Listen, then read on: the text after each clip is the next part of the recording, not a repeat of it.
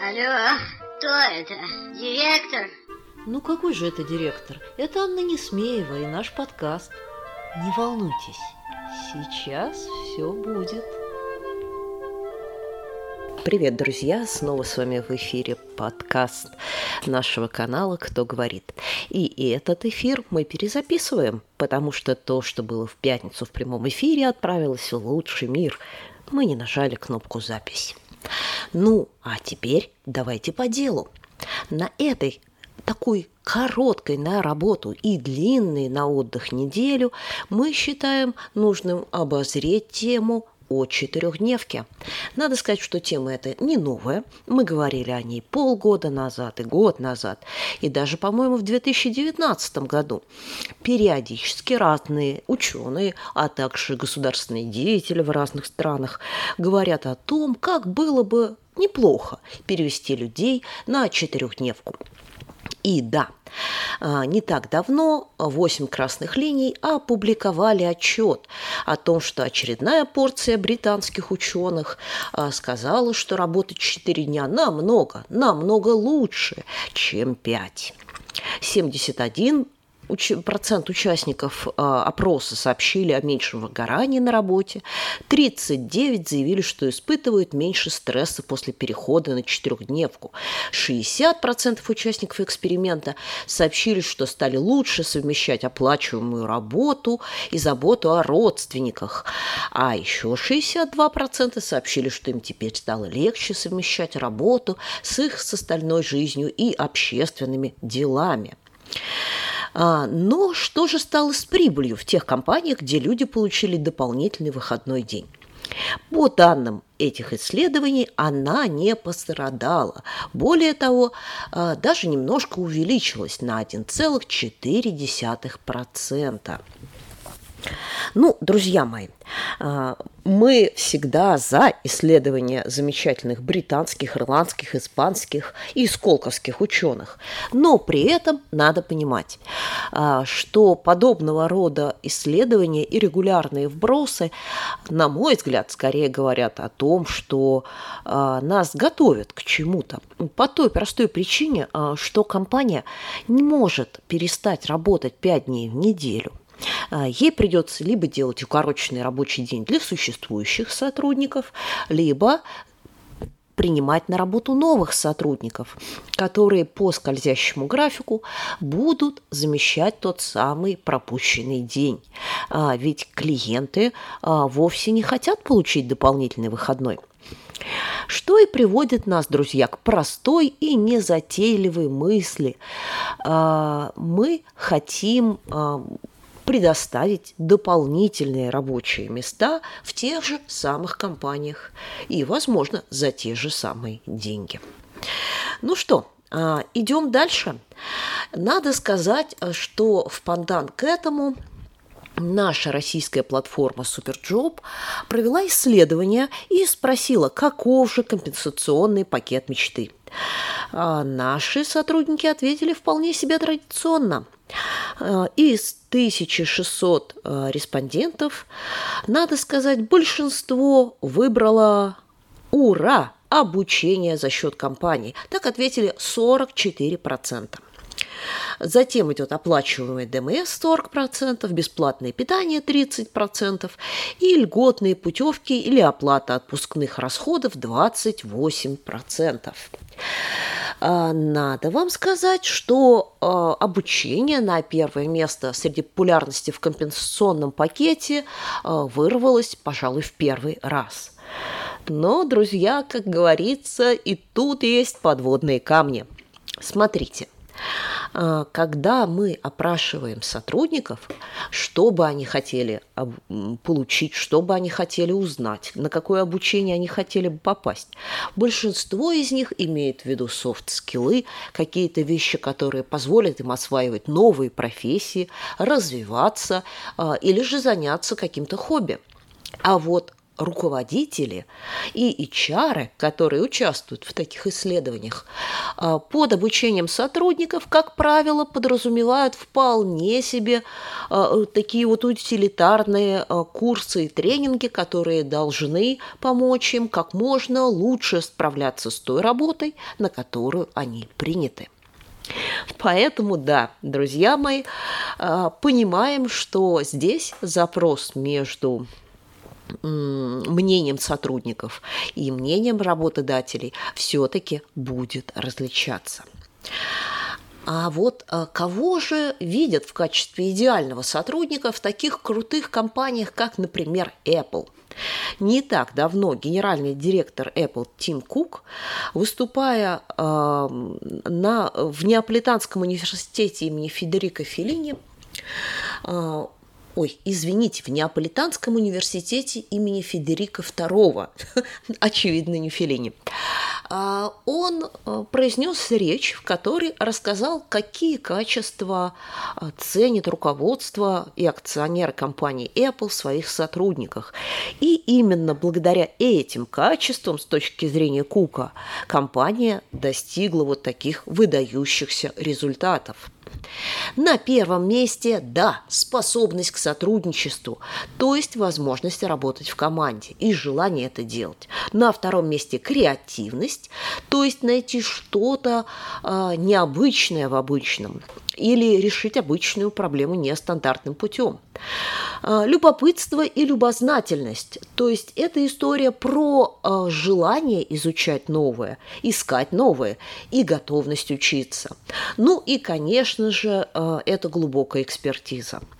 Да, дилетанты – это прекрасно, и они приносят новый взгляд во все, чем занимаются, но, тем не менее, для того, чтобы компания преуспела, в нее необходимо приглашать людей, которые хорошо разбираются в том, что они делают. Что напрямую а, приводит нас к следующей новости. РБК «Тренды» в разделе «Футурология» отметили в зоне риска 11% россиян потому что в ближайшее время их на работе могут потеснить роботы. Эксперты НИУШЕ подсчитали индекс рутинности и определили, сколько рабочих мест может быть отдано роботам. Ну, друзья мои, здесь мы можем даже сказать, не будучи экспертами высшей школы экономики, а, что рутинные работы, да если честно, я а, вообще-то сказала бы, что их гораздо больше 11%, безусловно, нужно и можно отдавать роботам. И все мы будем счастливы, если робот или искусственный интеллект будет перекладывать бумажку из кучки А в кучку Б или вообще откажется от бумажек, э, заменив это каким-то электронным процессом, э, включать и выключать, контролировать, э, запускать и выпускать все, что можно автоматизировать, конечно же, нужно автоматизировать. И это в первую очередь рутинные и однотипные действия. А, надо сказать, что э, все-таки большинство профессий, там, где предполагается сложный выбор, там, где предполагаются какие-то интеллектуальные или креативные действия, все-таки не, не попадают а, в зону замены роботами. Ну и прекрасно а, мы будем говорить о том, что те самые высвободившиеся люди пойдут на тот самый высвободившийся один час в день или один день в неделю, а, который освободят компании, перешедшие на четырехдневку. Так что, видите, все мэтчится и все складывается. Ну и надо сказать, друзья мои, а, что хотя многие страны мира при этом испытывают скажем так, дефицит рабочих мест, а, мы испытываем дефицит кадров. И много раз в наших выпусках мы говорили, что в России а, и благодаря, а, собственно, тому, что в 90-е годы рождалось меньше детей, и а, благодаря тому, что сегодня мы практически перестали замещать убыль населения отток населения миграцией, мы попадаем в очень серьезную демографическую яму. И здесь, конечно, мы снова и снова возвращаемся к истории про то, что новые пожилые люди серебряного возраста, а, ровно те, кого, э, с одной стороны, всегда радостно провожали на пенсию, а с другой стороны, а, теперь а, мы видим в них – нашу надежду, наше спасение и не только трудовые ресурсы для компаний, а, но и новый э, резерв для предпринимательства. И это не пустые слова, это не пустые надежды. Уже порядка 12% компаний в России запустила Э, специальные программы по работе э, с сотрудниками серебряного возраста. Ну, а статистика говорит нам, что очень многие люди, выходя там 60-65 лет на пенсию, э, при сегодняшнем уровне здравоохранения вполне себе готовы заняться чем-то еще – и да, кто-то из них захочет остаться консультантом э, на своей прежней работе или, возможно, продолжить работу в той же должности. Э, но многие посматривают на то, чтобы стать тренером, коучем, лектором, преподавателем пойти работать э, непосредственно в свой бизнес. Ну, например, известно, что пожилые люди, ну или, скажем так, новые пенсионеры довольно охотно открывают бизнес, связанный с монетизацией своего хобби. И мне кажется, что это прям вот отличная история и отличный тренд, ну а вам, э, дорогие HR и внутрикомы, я советую посмотреть повнимательнее на людей серебряного возраста, потому что вполне возможно а, это ядро э, вашей компании. Ну и закончить нашу сегодняшнюю, скажем так, эфир номер два, эфир дубль, а, я хотела бы замечательной новостью или заметкой, которую предложил нам RB.RU. А, Дарья Сидорова, редактор отдела историй, отмечает, что сегодня на нас надвигается deinfluencing. Нет, друзья мои, это не эпидемия гриппа, и инфлюэнца здесь ни при чем. Это история про то, что новые молодые – отказываются, э, как утятки за курицей, идти за теми, кого недавно называли инфлюенсерами. Медийные персоны, знаковые персонажи, э, популярные блогеры, которые на протяжении десятых э, и даже немножко заходя на двадцатые продавали, рекламировали и продвигали – и даже мы во внутрикоме а, много раз говорили о том, что да, друзья, привлекайте внутренних инфлюенсеров, рассказывали в рамках школы блогеров, как это делать, как их искать. Ну вот новый тренд а, молодежь не готова вестись на бесконечные торговые, в широком смысле слова торговые предложения популярных персон.